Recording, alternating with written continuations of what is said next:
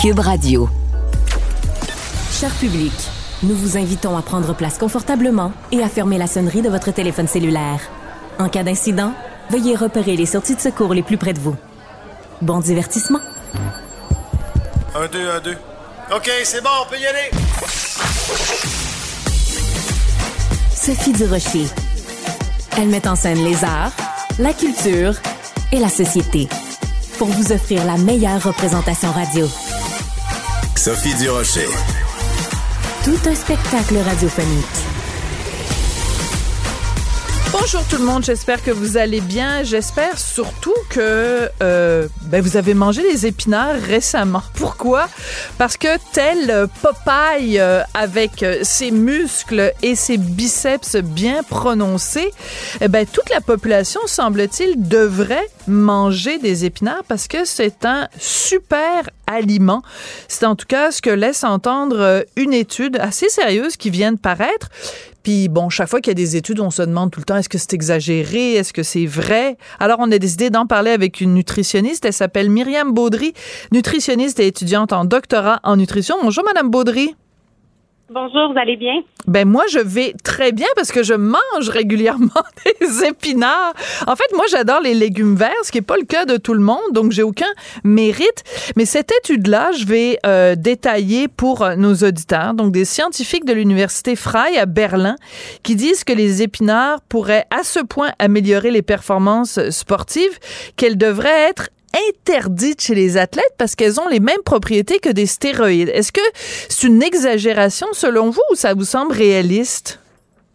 Mais en fait, pour répondre à cette question-ci, il faut aller s'intéresser justement à comment l'étude en question a été réalisée. Donc, c'est une étude qui date en fait euh, de 2019. Et ce qui s'est passé dans cette étude-ci, c'est qu'ils ont donné des suppléments euh, à deux groupes d'athlètes et un autre, un groupe placebo, donc qui ne recevait pas le supplément en question. D'accord. Et dans ce supplément-ci, euh, ils ont mis ce qu'on appelle de l'existérone, euh, qui est une molécule en fait qui a une structure similaire à celle des stéroïdes anabolisants qui sont connus pour augmenter la force et etc. Et la molécule en question a été obtenue à partir d'extraits d'épinards. Donc, la première nuance à apporter, c'est que les athlètes en question n'ont pas directement mangé des épinards. Ils ont consommé la molécule en question qui provenait d'extraits d'épinards. Et ce qu'il faut savoir, c'est que la quantité retrouvée dans le supplément en question est presque 30 fois supérieure à celle qu'on retrouverait dans une tasse d'épinards. Donc, nous, dans notre alimentation, pour atteindre la Et dose d'avait, il faudrait consommer presque un kilogramme d'épinards. Et euh, je vous laisse imaginer votre sac d'épinards à la maison. Ça, ça ferait beaucoup de sacs à consommer. Donc, euh, bref, l'utilisation de la molécule en question semble intéressante pour augmenter la masse musculaire, mais de là à venir bannir la consommation d'épinards, euh, là, je pense qu'on élargit un peu trop rapidement. Là. Donc, euh, vous l'avez mentionné, vous aimez beaucoup les épinards. C'est un aliment qui est riche en vitamines et minéraux et qu'on gagne à consommer, mais je ne crois pas que ce soit, euh, du moins pas à la lumière de ces résultats-là, à un point où ça doit être banni pour les athlètes avant leur compétition. Mais c'est intéressant parce que ça veut dire quand même qu'à la base, dans les épinards, il y a une molécule et que si on concentre cette molécule là et qu'on en on la on a on réussit à euh, disons en inclure une grande quantité dans un petit médicament mettons dans une petite gélule on en on en on en retire tous les bienfaits. Alors que si je prends euh, mettons un, un, autre aliment si je prends de la laitue iceberg j'ai beau la concentrer puis prendre trois fois les molécules de la laitue iceberg il y aura aucun résultat parce que c'est essentiellement de l'eau la laitue iceberg. Oui, donc c'est certain que chaque aliment a un profil nutritionnel qui, qui est et justement l'important c'est d'avoir une variété dans notre alimentation, donc de consommer euh, oui des épinards, mais ça peut être d'autres euh, types de légumes verts euh, feuillus. Je pense aux brocolis, aux choux frisés. Ce sont tous des choix qui sont qui sont intéressants. Donc encore une fois, c'est la variété qui est importante, mais je reviens moi quand je disais la oui. qui m'a frappé, c'est le, le, questionnement d'est-ce qu'on devrait bannir ou empêcher la consommation d'épinards pour les athlètes. Là, je pense qu'on va beaucoup trop loin par rapport par rapport à ce qu'on sait. En ce qui a trait à l'utilisation des suppléments dans cette étude-ci, ben là, oui, ça peut être une question euh, à se poser, mais avant de conclure quelque chose comme ça, il faut qu'il y ait d'autres études qui soient réalisées et qu'on observe ces résultats-là à répétition afin d'être vraiment convaincu euh, de leurs effets. Mais ce qui est intéressant, parce que ce texte-là a suscité beaucoup, beaucoup d'intérêt sur le site euh, du Journal de Montréal, Journal de Québec. Et ce que je comprends, c'est que euh, entre les lignes, c'est que on veut tous, on est tous coupables de, de ce de ce vilain péché-là, de se dire, ben si seulement il y avait un aliment miracle, si seulement il y avait une petite pilule qu'on pouvait prendre, puis qui nous ferait et maigrir et avoir plus de masse musculaire et avoir une plus belle peau, des plus beaux cheveux, être euh, on cherche tous l'aliment miracle en fait. Oui, tout à fait. Puis si on l'avait, j'aurais pas de travail. Ah oui, c'est vrai que ce serait dommage pour vous. oui, mais vous savez, la, pilule magique, là, c'est peut-être pas une pilule qu'on consomme directement, mais je pense que notre pilule magique, on, la, on peut la créer dans nos habitudes de vie en général, non seulement par l'alimentation, de manger varié, manger coloré, mais aussi de bouger, faire une activité qu'on aime, bien dormir, puis ça au quotidien, à long terme, je pense que c'est la meilleure pilule magique qu'on puisse avoir. Mais vous venez de dire quelque chose de très important qu'on oublie. Et c'est pour ça que de temps en temps, c'est important euh, régulièrement de parler avec des nutritionnistes. C'est que vous avez dit manger coloré euh, parce que c'est vrai que si on mange steak patate, ben c'est gris beige. Puis euh, ben ça prend de la couleur, ça prend le rouge des betteraves, ça prend le vert des épinards ou du brocoli, ça prend le bleu des bleuets, ça prend qu'est-ce qu'il y a dans les aliments colorés qui fait que que c'est bon pour nous? Oui, mais dans, quand on parle d'aliments colorés, de par les exemples que vous avez nommés, on retrouve beaucoup justement de fruits et de légumes. Et on sait que les fruits et légumes sont très riches en vitamines, en minéraux, euh, en fibres qui sont importants pour la santé digestive, en antioxydants euh, qui sont des molécules qui sont importantes pour la santé également. Donc, plus on va chercher une variété de ces aliments-là dans notre alimentation, mais plus on peut retirer de leurs bénéfices. Et euh, je veux dire aussi que ce sont des aliments qui sont tous délicieux, qui sont agréables à cuisiner. Donc ça, c'est tout un aspect qui est important que oui, il y a les bénéfices pour la santé physique, mais il faut que l'alimentation, ça demeure agréable et plaisant pour tous. Oui, puis comme euh, disait, euh, je me souviens plus trop qui, je pense que c'est Michael Pollan qui avait écrit un fameux essai justement sur la, nutrition. il faut il faut manger des bleuets parce qu'on aime les bleuets, pas parce que les bleuets sont pleins d'antioxydants. Je veux dire, tant mieux si les bleuets sont pleins d'antioxydants, mais la première raison pour laquelle on consomme un aliment, c'est parce que ça goûte bon. Puis la première raison pour laquelle on mange des épinards, c'est parce qu'on aime ça, puis c'est bon avec des mûres, puis des pacanes, puis euh, avec une bonne vinaigrette. Mhm. Pas parce qu'on est complètement obsédé par les vitamines ou les, ou les propriétés de, ce, de cet aliment-là. Totalement. Donc là, je veux rassurer les auditeurs et auditrices que si vous n'aimez pas les épinards, ne vous en faites pas. Il y a plein d'autres bons aliments que vous pouvez consommer. Et ceux qui aiment ça, comme vous et moi, ben, on continue d'en manger et on n'a pas à s'inquiéter que ce n'est pas tout d'un coup un, stéroïde anabolisant qui va faire qu'on va se transformer en Popeye. Ça va contribuer à notre bonne santé, mais on peut les, on peut consommer des épinards et quand même dormir sur nos deux oreilles. D'accord. Mais moi, je veux euh, comprendre pourquoi. Elle vient d'où cette mythologie-là autour des, des épinards? Parce que vous l'avez mentionné, Popeye Peut-être que les plus jeunes se souviennent pas de ce personnage-là, mais c'était un marin très tatoué. Euh, il y avait des dessins animés de Popeye quand moi j'étais jeune, le samedi matin. On regardait les petits bonhommes et euh, il, il avait euh, sa force, un peu comme la potion magique d'Obélix. Ben ça venait de, il prenait des, des gros contenants là, des, des, des, des cannes, des, des boîtes de conserve d'épinards et là il avait une force surhumaine. Puis là ses muscles devenaient, ses biceps devenaient énormes. Donc, est-ce que c'est justifié, cette, euh, cette espèce de mythologie de l'épinard, ou c'est complètement ridicule? Ben, écoutez, ça vient d'une histoire un peu, on pourrait dire cocasse euh, aujourd'hui. Donc, euh, on entend peut-être des fois que les, euh, les épinards, c'est une excellente source de fer. Le fer, c'est un minéral qui est très important pour la formation, notamment des globules rouges qui vont transporter l'oxygène dans le sang.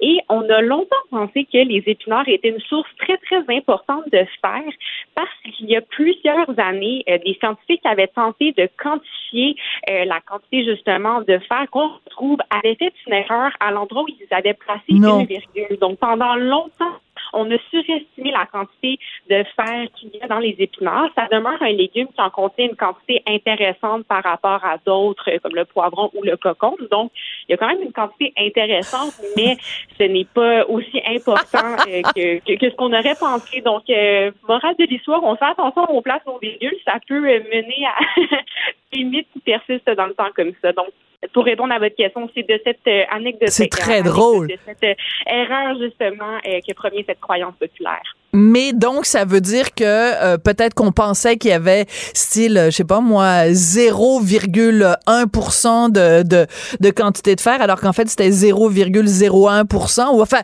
je sais pas, la, la, la virgule mal placée, c'est quand même assez rigolo. Donc, euh, parce que le, le, la préoccupation principale des gens par rapport à cette, à cette, à ce super aliment qui est, qui est supposément l'épinard, c'est d'avoir un bon, une bonne alimentation pour faire des entraînements musculaires. Alors, je vous pose la question différemment.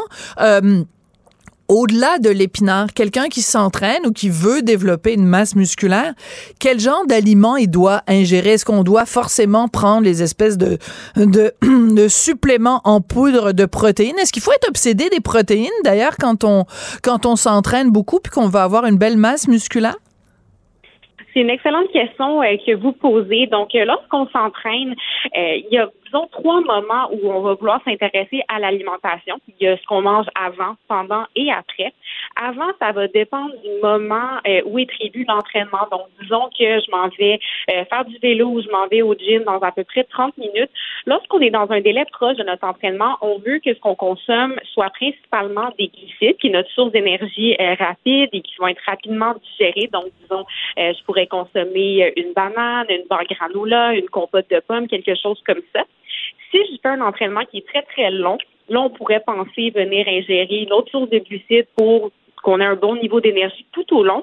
Et ensuite, on va vouloir, oui, consommer euh, une source de protéines, mais également euh, une source de glucides parce que ça, ça va favoriser la récupération ah. et euh, la synthèse de nouveaux muscles. Donc, on pourrait penser un yogourt grec avec du granola et des fruits. Donc, on peut parfaitement aller combler nos besoins en protéines par l'alimentation.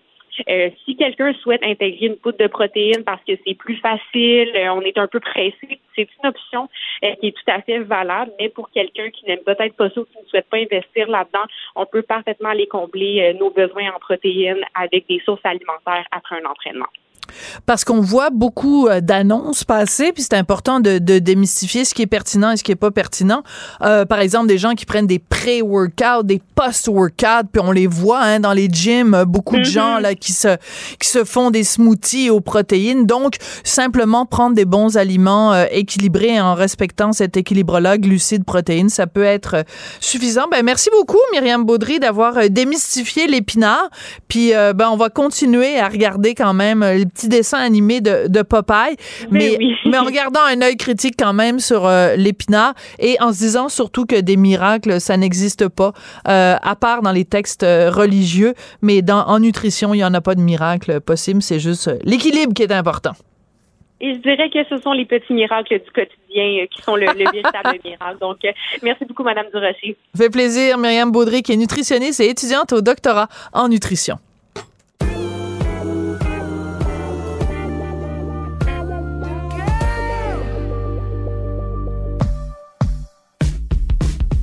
Au lit avec Anne-Marie. Le vendredi, on est au lit avec Anne-Marie Ménard, qui est professionnelle en sexologie. Et aujourd'hui, Anne-Marie, vous avez envie de nous parler de fantasme. Euh, quelle définition vous donnez au mot fantasme?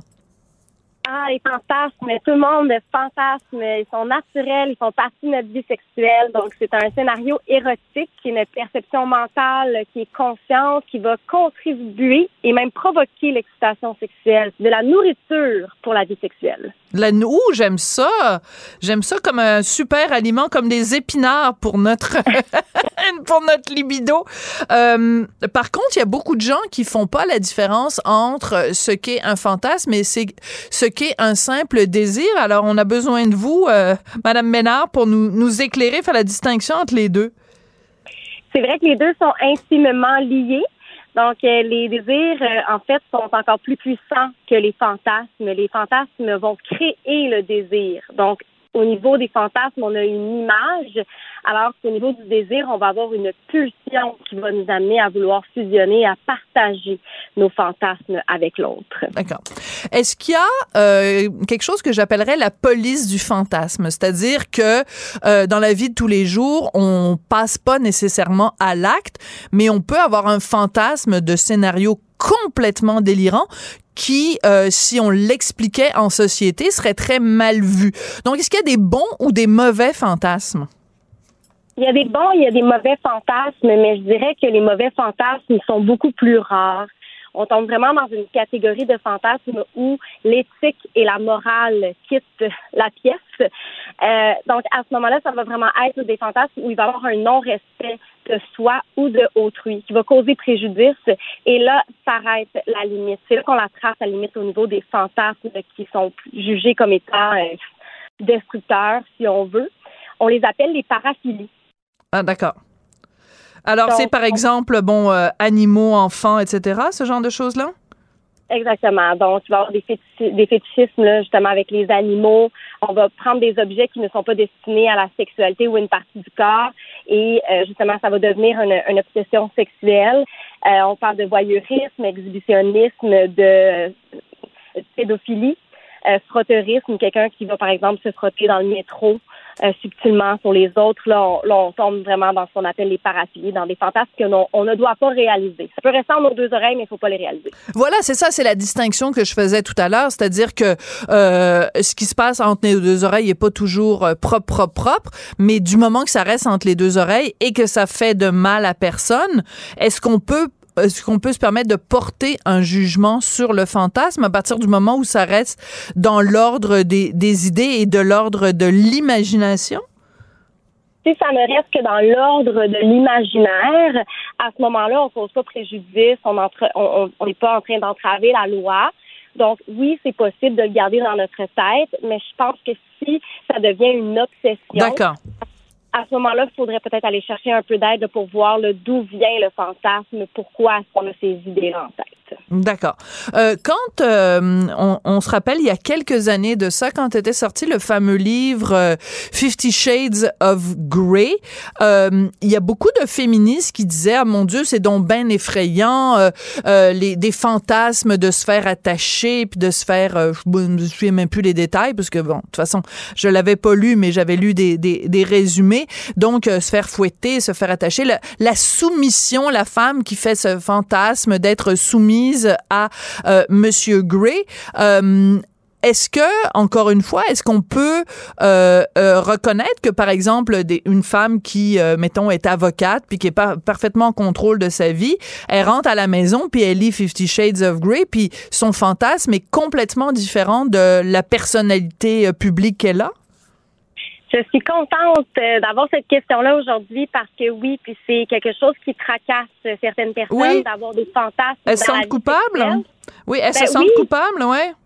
On a honte, on se sent coupable, on se dit, ben, je comprends pas, ça intervient avec mes valeurs euh, au quotidien, c'est pas la femme que je veux être. Pourtant, hmm. dans la chambre à coucher, j'ai envie d'être plus soumise, j'ai envie euh, de, de choses qui, justement, interfèrent avec mes valeurs féministe peut-être, mais euh, je pense qu'il faut vraiment être capable de faire la différence entre les différentes sphères de notre vie. Ce qui se passe au niveau de la sphère intime, il faut être capable de se donner la permission parce que là, on vient se limiter, on, on, va se créer des sentiments de honte, de culpabilité, puis on, le, plaisir ne sera plus de mise. Je pense que c'est normal d'avoir des fantasmes. Puis le mot le dit, hein, c'est un imaginaire érotique. On, on tombe dans l'imaginaire, dans la créativité, donc pourquoi pas se laisser aller. Oui, puis on en a parlé la dernière fois qu'on avait parlé de BDSM, c'est que dans les différentes séries télé, euh, on a pu voir au cours des dernières euh, années, que ce soit aux États-Unis ou que ce soit au Québec, des, des hommes qui justement aimaient ça, se faire euh, se faire mettons marcher sur les doigts par une femme en talons hauts. Là, on pense à Karine Vanasse évidemment, mais donc donc l'inverse peut être aussi vrai. Ça peut être un gars qui dans dans son bureau d'avocat ou euh, comme politicien euh, est parfaitement en contrôle, mais ce qu'il aime dans sa vie euh, sexuelle, c'est d'être soumis à, une dominatrix vêtue de cuir. oui, non, c'est les images. Euh, mais en fait, je pense que justement, c'est un terrain de jeu. Pour moi, la sexualité, c'est un terrain de jeu. C'est un espace où on peut se permettre de vivre des expériences qu'on vivra pas nécessairement dans euh, le quotidien. Et du moment où tout le monde est consentant, puis qu'on a envie d'embarquer dans le scénario, euh, je pense qu'on peut se laisser aller. Puis, c'est prouvé là chez, chez les hommes, les, parmi les fantasmes les plus fréquents on va avoir tout ce qui est voyeurisme, on va avoir tout ce qui est polygamique, donc euh, euh, des, relations avec euh, deux femmes, par exemple, au niveau du sexe oral, beaucoup de contraintes actives. Et chez les femmes, ben, il va y avoir plus de sentimentalité, d'exhibitionnisme, des fantasmes homosexuels et de soumission. Donc, ça, c'est vraiment les plus fréquents chez les deux sexes. Alors, euh, bon, vous avez parlé évidemment de polygamie ou enfin de, relations à plusieurs. Si, euh, mettons, euh, une fille dit, bon, à son chum, toi, tu as le fantasme de me voir, mettons, avec la voisine, est-ce que c'est une bonne idée? autrement dit, est-ce qu'on passe à l'acte? Est-ce que on continue à parler de ce scénario-là euh, euh, dans l'intimité de notre maison où on frappe à la porte du bungalow à côté? C'est parce que je suis allée voir euh, la pièce Deux femmes en or hier soir, puis c'est pas mal ça, Deux femmes en or. Elles se font, elles s'envoient en l'air avec à peu près tout ce qui bouge. mais est-ce que c'est une bonne idée de, passer à l'acte quand on a un fantasme? Est-ce que est-ce que le risque c'est pas que on se dise ah ben finalement c'était mieux entre mes deux oreilles ben, il y a deux parties à cette réponse-là. D'abord, euh, tous les fantasmes ne sont pas bons à réaliser. Je pense que euh, il y a des fantasmes qui sont faits pour rester dans notre imaginaire parce qu'ils goûtent meilleur dans notre imaginaire. Des fois, de passer à l'acte, il va y avoir un, décalage entre la réalité et ce qui a été imaginé. Donc, certaines personnes vont préférer continuer de rêvasser. Et la deuxième partie, euh, au niveau de, de, tout ce qui est amener des gens de plus dans notre relation, donc d'aller cogner chez la voisine pour qu'elle puisse participer à nos débats. Euh, ça, ça dépend vraiment de la relation, où on se trouve dans la relation. Est-ce que tout le monde a vraiment réellement envie de ça? Est-ce qu'il y a eu de la coercition pour justement amener la voisine euh, dans la relation?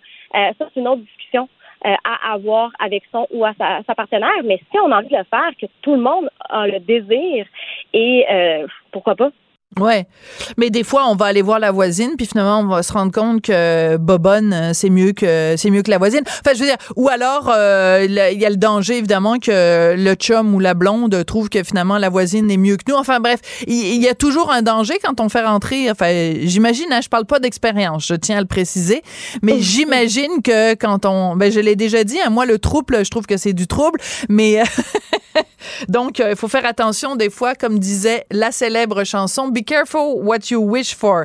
Euh, merci beaucoup, Anne-Marie. Ça a été très intéressant, cette discussion sur euh, les fantasmes. Et euh, une fois que les micros seront fermés, vous pourrez me dire c'est quoi votre fantasme. Ben non, c'est pas vrai. Gardez ça pour vous. C'est important, c'est intime. Merci beaucoup, Anne-Marie Ménard. Merci, c'est mon jardin secret. Voilà, c'est ça. Puis moi, je garde le mien aussi bien secret. Merci beaucoup, Anne-Marie, qui est professionnelle en sexologie. Merci, Anne-Marie Ménard. Sophie Durocher. Elle pose les projecteurs sur les acteurs de la nouvelle.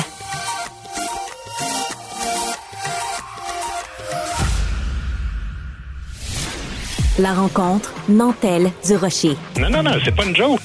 Sophie du Rocher. Duduche, elle va se défendre. Guy Nantel. Ben, c'est exactement ça qu'il faut faire. Un duo déstabilisant qui confronte les idées. C'est à s'arracher les cheveux sur la tête. La rencontre Nantel du Rocher. Ça va être quelque chose. Le gros sujet de discussion en ce moment euh, à Québec, c'est la question de savoir est-ce qu'on doit plus payer nos députés. J'ai tellement hâte de savoir ce que tu en penses, Guy Nantel. ben là, c'est ça. L'Assemblée nationale a mandaté deux anciens députés, euh, Lise Thériault, libéral, puis Martin Ouellette, péquiste, pour répondre à deux questions. Ben, premièrement, tu as raison, faut-il augmenter le salaire des parlementaires? Et si oui, ben, de combien? Il mm-hmm. euh, faut comprendre d'abord que ça fait quand même depuis euh, presque 23 ans que les députés n'ont pas été augmentés euh, à Québec. Alors déjà, au départ, c'est quand même quelque chose d'un peu étonnant. On connaît pas beaucoup d'emplois qui sont restés à peu près au même salaire depuis un quart de siècle. Puis là, je sais, il y a des gens de mauvaise foi comme toi qui vont dire, Nantel est pour l'augmentation des salaires des députés. Si jamais il retourne en politique un jour, ça va y faire plus de cash dans les poches. Pas en tout. Mais Premièrement, il est rien. non, non, non, non, non, attends, je, je t'interromps tout de suite. Premièrement, je suis jamais de mauvaise foi. Et deuxièmement, je suis entièrement d'accord pour une augmentation. Alors, je te laisse continuer. C'est toi qui es de mauvaise foi. Continue. T'es de T'es déjà de mauvaise foi en disant que t'es jamais de mauvaise foi. On continue. Donc, euh, écoute, euh, bon, moi, pour vrai, j'ai pensé à ça quand je suis euh, allé à la, quand je me suis présenté à chefferie euh, pour le Parti québécois. Ça fait partie quand même de la réflexion, pas juste ça, mais tu sais, je me disais la somme de toutes euh, toutes les données. Là, tu sais, t'es plus loin de ta famille, tu travailles plus d'heures, plus de déplacements, tu fais un travail où tu es détesté comparé à un job où tu es aimé en tant qu'humoriste, puis évidemment, une baisse de salaire, il faut le dire, euh, par rapport à ce qu'un humoriste gagne, parce que en ce moment, le salaire euh, d'un député, salaire de base, c'est 101 000 par année. À Plus. ça, il y a des allocations qui se rajoutent. Là, c'est un peu compliqué, mais grosso modo, ils font à peu près 140 000 par année. Puis avec l'augmentation, donc, c'est 170 000 par année. Euh, euh, en fait, ils ont répondu oui à la question et ils veulent les augmenter de 21% ce qui est quand même une grosse augmentation. Ils passeraient de 140 à 170 000 si on compte toutes les allocations, les primes d'éloignement, puis Ouais. des trucs comme ça. Euh, là, je sais, il y en a qui déchirent leur chemise, qui disent ça n'a pas de bon sens, puis il faut qu'on les laisse encore à 140 000, puis le premier ministre à 240, à 200 000 par année, mais moi, je me dis, c'est bien beau l'idéologie, là, qu'il ben, il faut pas payer euh, les politiciens, mais c'est parce qu'à un moment donné, il faut voir les choses dans leur juste perspective. À 140 000 par année, il y a des profs de cégep qui gagnent plus que ça. Là, je veux rien dans le beau prof de cégep, mais je veux dire, si on compare les choses, un cadre qui dirige un centre de services euh, scolaires, là, les anciennes Ouais. commissions scolaires, il est mieux payé que celui qui dirige un État à un moment donné. ça. Le plus absurde, c'est que l'Assemblée nationale, elle paye mieux les attachés politiques de 5 000 par année que les députés pour lesquels ils travaillent. Puis un ministre fait 177 000 en ce moment. Un sous-ministre, il peut faire jusqu'à 283 000 Ouais. par année. Fait que quand les assistants sont mieux payés que leur patron, il n'y a personne qui déchire sa chemise, alors je trouve ça un peu étonnant. Oui. Ben, moi, je suis entièrement d'accord. Je pense en effet qu'il euh, devrait avoir une, une augmentation de salaire substantielle pour toutes sortes de raisons. Premièrement, euh, une des choses qu'on apprend dans, dans le rapport de, de Listerio et Martin Ouellet, c'est le nombre d'heures. Parce que, tu sais, il y a bien des gens qui pensent que euh, euh, quand, quand tu es député, ben, une plante verte, mais c'est énormément de travail et c'est une moyenne de 62 heures.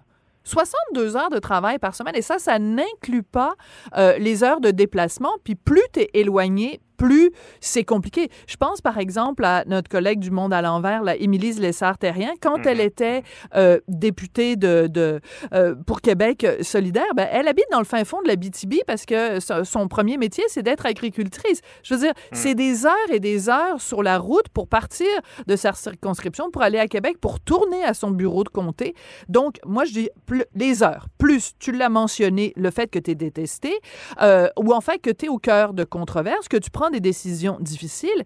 Et je rajouterais à ça, mon cher Guy, les médias sociaux. C'est-à-dire qu'il y a euh, se faire crier des noms en chambre ou euh, se faire brasser en chambre à l'Assemblée nationale, mais il y a la population, il y a les menaces, euh, il y a les attaques à caractère sexuel pour les femmes qui sont euh, députées. Donc, tu mets tout ça ensemble, ça prend un incitatif pour que les gens comme toi quittent un emploi payant pour se lancer en politique. Et moi, je pense que s'ils augmentent euh, la rémunération, on va avoir plus de candidatures et plus de candidatures de femmes. Tu parlais de déplacement. Il y a le déplacement, par exemple, comme tu disais, de la BTB jusqu'à Québec à chaque semaine, aller-retour, mais il y a aussi le déplacement dans ta propre circonscription. Ben voilà. Dire, Quand tu es, dans le Nouveau-Québec, euh, tu sais, dans, dans- dans le nord du Québec ou des trucs comme ça, ça n'a juste pas de sens. Il y a aussi ce qui ferait ailleurs. Tu sais, François Legault, là, il fait 200 000 par année environ. C'est 60 fois moins que le PDG d'Air Canada qui est à 12,4 millions. Je, fais la comparaison parce qu'on se souvient que Oui. avant d'aller en politique, ben, lui aussi il était dans le domaine euh, Air aérien. Transat, oui. Ben, Air Transat. Alors, si François Legault était PDG d'Air Canada, ce qui n'aurait pas été impossible au fil du temps qu'il devienne, ben, tu dis, là, euh, tu, sais, tu, passes de 200 000 à 12 c'est 60 fois la différence. Les responsabilités aussi, parce que tu passes des lois. C'est quand même pas rien dans une société. Si, si on fait un parallèle, les 300 juges qui sont à la Cour du Québec présentement là, sont à 310 000 par année, Mais les 125 députés qui, eux autres, passent les projets de loi, ben, ils sont à 140 000, tu sais. Puis la comparaison avec le, la même job à Ottawa, le salaire de base à Québec, c'est 101 000. Le salaire de base pour le même emploi à, Ottawa, 195 000. C'est quasiment une augmentation de 100% Les horaires, tu en as parlé. Je veux dire, il y a plein de jobs où tu es, quand même à peu près payé égal, mais tu travailles 37 heures semaine, là, pas 70, puis 75, puis 80 avec le transport. Alors, il y a tellement de raisons que je me demande qu'est-ce qui ferait que quelqu'un pourrait dire non. La sécurité, écoute, tu le dis, il y a de plus en plus de gens qui sont condamnés à prison pour des menaces et même des attentats. On, on, Absolument. Pauline Marois. Tout à fait. C'est très bon que tu ramènes euh, Pauline Marois.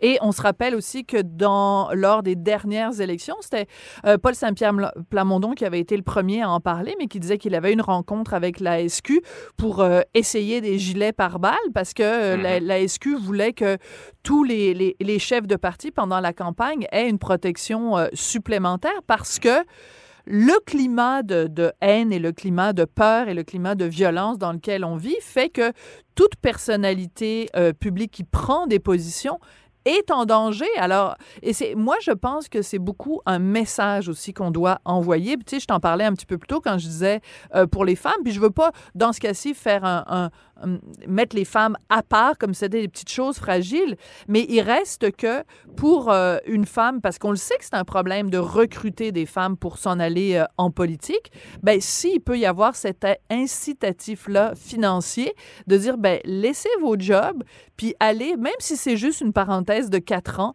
et que pendant quatre ans, vous êtes au service du bien commun, au service de la démocratie, ben on va reconnaître le sacrifice que vous faites. Et moi, je pense que le mot sacrifice est au cœur de ça. Moi, j'ai la plus grande admiration pour les gens qui s'en vont en politique parce que j'en côtoie plusieurs et je sais à quel point c'est un sacrifice. T'es jamais là pour la fête de tes enfants. T'es jamais là pour. Euh, t'es jamais vraiment en vacances. Regarde euh, Geneviève. Non, même quand t'es là, même quand t'es là physiquement, t'es pas là dans ta tête. T'es pas là. T'es pas là dans ta tête. Puis regarde, euh, récemment, là, il est arrivé, je me souviens plus évidemment parce que je le cherche, mais Geneviève Guilbeault qui était en déplacement, elle était pas en vacances, mais elle était en déplacement à l'extérieur du Québec pour participer à une conférence en Europe sur je ne sais trop quel sujet. Puis là, euh, est arrivé un truc au Québec, je me souviens plus euh, c'était quoi. Euh, puis elle, elle a tout annulé, elle est revenue. Tu es constamment dans le décalage horaire, tu es constamment en déplacement, tu es constamment sollicité, tu travailles. Parce qu'on calcule les heures travaillées quand on dit une moyenne de 62 heures, mais ton cerveau est jamais au repos. Tu es constamment, constamment en train de penser à ça. Plus quand tu te promènes dans la rue, tes euh, concitoyens t'abordent. Ah oui, ben moi, j'ai pas reçu mon chèque de ci, puis là, pouvez-vous intervenir, pouvez-vous faire ça? Euh, tu sais, je pense à quelqu'un comme Pascal Bérubé. Penses-tu qu'il se promène en Gaspésie puis qu'il n'est pas constamment sollicité?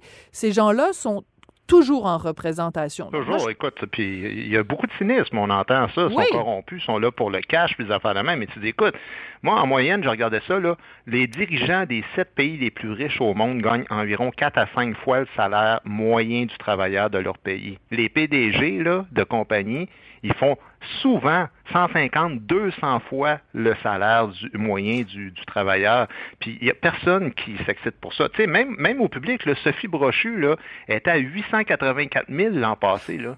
Puis la présidente de la SAQ, au-dessus de 500 000 par année. Je veux dire, c'est double, le triple du chef du gouvernement qui les a nommés. Moi, je pense que c'est essentiel qu'on nomme des gens, euh, qu'on paye des gens à, la hauteur de la fonction, parce que, comme tu dis, si on veut attirer des gens de talent, des gens qui ont, qui ont de la droiture, qui ont de l'honneur, qui ont le sens du travail bien fait pour aider la société, ben, il va falloir que pouvoir avoir un incitatif à mettre euh, beaucoup de choses de côté. On n'a même pas parlé des taux de divorce et de séparation dans, le cas de la politique, mais c'est aussi un fléau qui est énorme. Fait qu'il y a tellement de désavantages à aller en politique que si au moins on les paye pour la première fois qu'on les augmente en 23 ans, je pense que ce serait pas exagéré. Et te souviens-tu, euh, quand euh, Jean Lapierre est décédé, euh, on a rediffusé une entrevue qu'il avait accordée à une collègue journaliste dont évidemment le nom m'échappe, et il parlait justement du sacrifice que c'était être en politique, et il racontait que quand il rentrait, parce que lui évidemment c'était la politique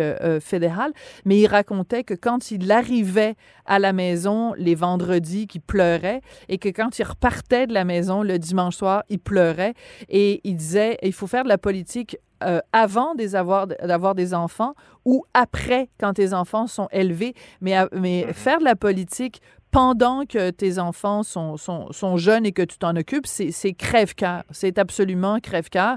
Et, euh, et, moi, je me souviendrai toujours de ce témoignage-là ce témoignage-là de Jean Lapierre. Je trouve que c'est absolument déchirant. Donc, euh, oui, on peut critiquer les, politiciens, que ce soit au fédéral, au, provincial ou, au municipal, mais on ne peut pas ne pas reconnaître qu'ils font des sacrifices absolument euh, énormes. J'adore cette chronique, euh, Guy, parce que ça nous a permis d'apprendre que toi, dans une année, tu fais plus que 139 745 Ça aura au moins servi à ça. Merci beaucoup, Guy Nantel.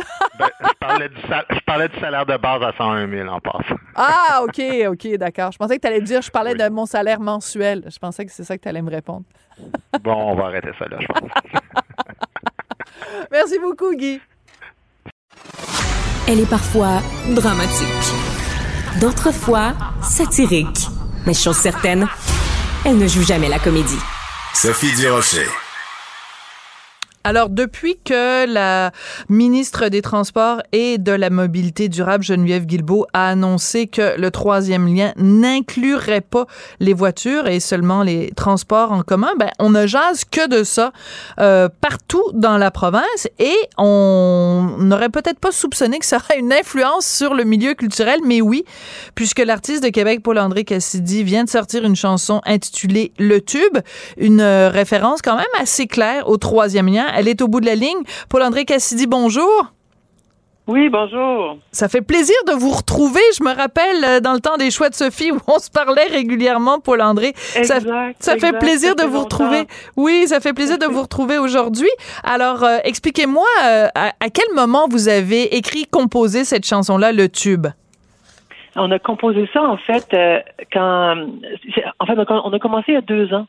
Euh, suite à l'annonce de ce de, ce projet-là, euh, le premier effet, il y a, un côté euh, choc parce que c'était quand même assez brutal pour le quartier où où j'habite. Et donc, ça a été comme un désir de se réapproprier un peu cette situation-là, puis d'en faire quelque chose d'autre. Donc, on a commencé à l'été à l'été 2021, quand il, juste après qu'il l'a annoncé, après qu'après ça, bon ben, le temps de finir la chanson, de, de, de faire les enregistrements, de l'enregistrer, tout ça, ben, on était prêt à la sortir. Puis, donc, ça fait quand même quelques semaines que c'est prévu que ça allait sortir euh, aujourd'hui. On savait pas du tout à ce moment-là que les projets seraient annoncés. Non. Euh, ça serait, serait retiré, là, tu sais, que l'annonce euh, de, retirer le projet se ferait. Donc, c'est un peu, c'est un peu étrange de tomber ça sorte le, lendemain de l'annonce, mais ouais. OK, non, je capote mm. complètement parce que moi, je pensais que tout ça était orchestré. Ce que vous nous dites, Paul-André, c'est que c'est un hasard. Votre date était déjà inscrite au calendrier que vous sortiez cette chanson-là. Ah oui, exact. Elle était inscrite au calendrier depuis... Euh, on, a tout envoyé, on a prévu la date, il y a peut-être euh, trois semaines, trois, quatre semaines, ah, quelque chose comme ça. Très drôle. donc, oui, oui.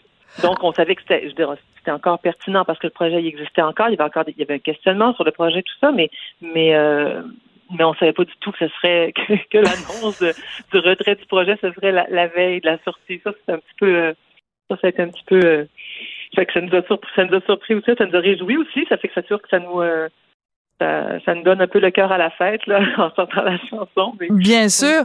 Alors on va en écouter euh, un extrait de la chanson euh, et je veux que vous m'expliquiez après parce que c'est une chanson qui est très poétique. Évidemment, vous ne faites pas une description plate là, de, du troisième lien. Donc il y a plein de références et de métaphores. Donc on en écoute un extrait. Vous nous l'expliquerez après. D'accord.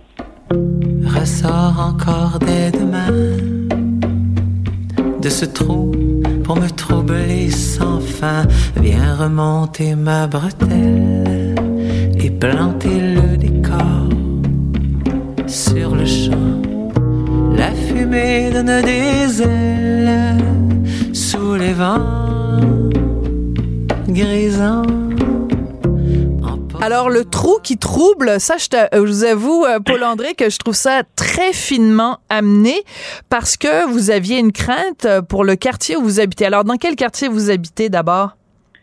Moi, j'habite dans, j'habite aux frontières de Saint-Roch, dans, dans le Vieux-Québec, mais aux frontières de Saint-Roch, donc à côté de l'îlot Fleury, qui est un, qui est l'endroit où où une des sorties du tunnel devait se faire. Donc, c'est vraiment euh, tout près des bretelles de l'autoroute qui sont là. Donc, c'est vraiment l'endroit où, le, où le, le, tunnel devait sortir. En fait, pas, il y avait une sortie qui devait se faire à, à Expo Cité, donc plus, euh, plus vers le centre Vidéotron. Il y avait une sortie euh, au centre-ville qui devait se faire à côté de chez nous, vraiment. Alors, j'ai noté, donc, dans l'image du trou qui trouble, j'avoue que c'est très bien amené. Vous dites remonter la bretelle, donc une bretelle d'autoroute aussi. Donc, en fait, votre crainte par rapport au troisième lien, c'était quoi exactement? Ben, en fait, c'est un projet, je veux dire, euh, moi j'habite au centre-ville, donc c'est un, le fait d'ajouter beaucoup, beaucoup de, de, de, voitures dans le quartier pouvait être vraiment problématique, mais aussi, j'habite à côté des, de, l'autoroute du frein Montmorency, donc euh, il y, a une espèce de on dirait que je suis vraiment en phase des cicatrices de, de, de développement qui, qui s'est fait il y a 50 ans, qui n'a pas nécessairement été euh, une grande réussite. Euh, puis j'avais une crainte aussi parce que beaucoup de gens disaient c'est trop gros, ça pourra pas se faire, mais si on avait dit euh, il y a 50 ans euh, faire ah raser un quartier pour faire entrer des bretelles qui mènent nulle part dans une falaise, c'est trop gros, ça peut pas se faire. on aurait fait oui, oui, effectivement, présenter comme ça, ça peut pas se faire, mais pourtant ça s'est fait. Je comprends. J'étais vraiment en phase de, de, de mais je, suis toujours en phase de trace que certaines choses qui semblent pas très raisonnables peuvent se faire. Et ça a déjà, ça a déjà paru une bonne idée, ça s'est fait. donc, euh, donc, euh, c'est, il y avait donc l'inquiétude, elle était là. Moi, j'habite dans le quartier. Ça fait, il y a eu 50 ans, il y a eu beaucoup quand même de ravages, de, de, de, de destruction, enfin, un développement qui était qu'on qu'on commande plus aujourd'hui, beaucoup, beaucoup de béton. Donc, puis depuis 25 ans, il y avait beaucoup une euh, je dirais, une réappropriation, puis on humanisait les choses. Le bord de la rivière Saint-Charles a été végétalisé alors que ça avait été bétonné. Euh, les bretelles qui rentraient dans le mur, justement, elles ont été euh, détruites. Euh, le maïs Saint-Roch, qui était la rue qui avait été couverte, ça a été, ça a été, c'est redevenu une rue. même, même du Frémont-Montmorency, il y a aussi en haut un quartier qui a été rasé entre le Vieux-Québec puis Saint-Jean-Baptiste. Ben, ils ont essayé de rendre ça un peu, un petit peu moins hostile, donc c'est un peu plus de, de, rendre ça plus plus fréquentable pour, euh, pour les humains qui habitent là et qui, passent par là. Donc, il y a eu beaucoup de choses qui ont été faites pour, euh, pour corriger les erreurs d'urbanisme il y a 50 ans dans le quartier. Puis là, tout d'un coup, c'était comme un projet qui venait redétruire beaucoup de choses. quand on voit des photos de l'époque, on voit mon quartier, puis on voit un immense trou. On voit vraiment, on voit vraiment. C'est fou, hein? On se demande, les, maisons sur le côté, quand on voit les photos de, de la construction, on dit, mon Dieu, on se demande un peu comment les maisons de mon quartier ont pu survivre à hmm. ça, parce qu'ils ont l'air d'être sur le bord un peu d'un trou. Puis on se disait, c'est ça que s'ils font le plus gros tunnel au monde, puis qu'ils sortent là, c'est pas clair qu'est-ce qui va se passer pour le quartier. C'est pas clair du tout. Là. Mais hmm. pas seulement le plus gros tunnel au monde, Paul-André Cassidy. Ça prenait le plus grand tunnelier au monde pour faire le plus grand tunnel au monde. C'est que c'est absolument hallucinant euh, à quel point on nous a parlé de ce projet-là comme pharaonique. Et j'imagine que pour vous qui habitez le quartier, vous nous avez parlé tout à l'heure des cicatrices du développement qui avaient été euh, laissées euh, il, y a, il y a 50 ans. Vous aviez peur, j'imagine, que les nouvelles cicatrices soient pires que les anciennes. Ah oui, clairement. Clairement. Puis j'ai l'impression que c'est un quartier, je dirais, justement, il y a des choses à retisser. L'endroit où vous voulez faire ça, c'est un endroit qui pourrait, qui a, je pense, un haut potentiel pour être euh, réoccupé, puis être retissé du lien entre différents quartiers. Puis donc, je, me dis, c'est fou, là, on, ça fait 25 ans qu'on corrige les erreurs, puis on va, on va, on va faire pire. C'était c'était un peu terrifiant. Ouais. un peu terrifiant. Puis c'est pour ça qu'on a voulu faire quelque chose. On a voulu justement, on s'est dit, euh, euh, on a essayé d'aborder ça d'une façon qui pouvait qui pouvait passer le temps aussi, donc qui n'était pas euh, pas euh, trop daté? Ben oui, mais aussi donc de dire, tu sais justement, on, on, on, on est allé vers un vers, vers du sarcasme, on n'est pas allé dans, vers une dénonciation directe. On voulait que ce qui existe là-dedans puisse comme dépasser ce projet-là. À quelque part, on espérait quand même que la chanson puisse vivre plus longtemps que le projet, parce qu'on espérait qu'il soit abandonné un jour. Donc, il fallait, fallait, que la chanson, elle, elle, ait une forme de pertinence plus longue que ça. Donc, elle, parle du troisième lien, mais elle parle aussi beaucoup de tout ce qui est étalement urbain. C'est vrai. On, on va s'étendre, on va s'étendre sans fin. On va, on va abreuver nos artères. Tu sais, euh, mais en même temps, il y a le fleuve qui va qui va qui va tous nous enterrer finalement. donc, donc on, on a essayé de jouer sur, sur, sur, tous les enjeux qui sont euh, que, que ben, le, troisième était aussi beaucoup un reflet hein, de, de, certains de ces enjeux-là, de ces préoccupations-là. Il y a beaucoup de gens qui s'y opposaient parce qu'effectivement, il, il faut, faut réfléchir à à ce qu'on fait, puis qu'on voit bien que les, limites du, euh, de, l'étalement urbain et du mode de vie qu'on a actuellement. Donc, c'est un petit peu ça qu'on essayait de d'aller vers, vers, plus large, vers plus loin, puis vers autre chose. Donc, euh, hmm. donc mais, mais tout est là, effectivement. effectivement, on, a beaucoup ri en même temps, parce qu'effectivement, ben quand on quand, quand OK, vient remonter ma bretelle et planter le décor. J'adore. On a tellement ri, on a ri. Là, je veux dire, c'est parce que toujours en jouant sur l'ambiguïté, donc c'est euh, comme une démarche de séduction. Donc elle est très contente de ça, mais en même temps, c'est quelque chose qui qui fonctionnent pas, qui les mènent à, qui les mènent à leur perte justement. Mais c'est ça le rôle des artistes aussi, c'est de nous faire voir les choses euh, par le petit bout de la lorgnette avec une autre perspective parce que si vous aviez fait une chanson très terre à terre en disant je suis contre le troisième lien, je veux pas de ça dans mon patelin, ben je veux dire personne l'aurait écouté votre chanson puis je serais pas en train de faire une entrevue avec vous aujourd'hui. Alors que justement remonte ma bretelle, planter le décor, euh, abreuver nos artères, c'est ça qui est intéressant aussi, c'est que dans le, vocabulaire utilisé pour justement décrire une autoroute ou décrire euh, il y, a, des mots qui sont très féminins et très euh, et très humains, très organiques alors que c'est tout sauf organique. C'est pour ça que c'est amusant de jouer sur les mots. Oui, oui, c'est ça. On, on, avait beaucoup de plaisir à écrire ces choses-là qui ont qui ont, qui ont de l'air de rien, mais qui en même temps sont assez trash, c'est assez trash finalement, toujours des horreurs, mais alors, euh, Alors la réaction, moi je veux savoir parce que donc euh, depuis que la chanson euh, est sortie, je suis allée voir quand même sur YouTube, vous aviez quand même déjà pas mal de vues pour une chanson qui vient d'atterrir, qui vient d'être déposée. je vois que les commentaires ont été désactivés. C'est peut-être juste un hasard, mais est-ce que c'est parce que vous avez pas envie que les gens commencent à vous crier des noms ou c'est quoi la, la situation? Quelle a été la réaction en tout cas jusqu'ici?